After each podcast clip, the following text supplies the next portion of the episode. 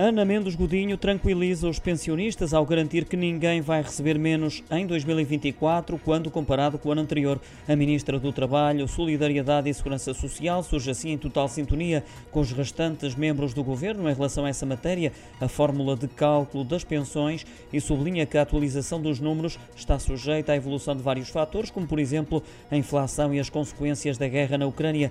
Declarações registadas em Faro à margem da inauguração de um centro de alojamento temporário temporário para pessoas em situação de precariedade. Ana Mendes Godinho deixou uma palavra de confiança aos pensionistas, que tem sido sempre uma preocupação e compromisso permanente do Executivo. Por essa razão, assegura que a situação será avaliada no próximo ano para decidir posteriormente o que fazer em 2024.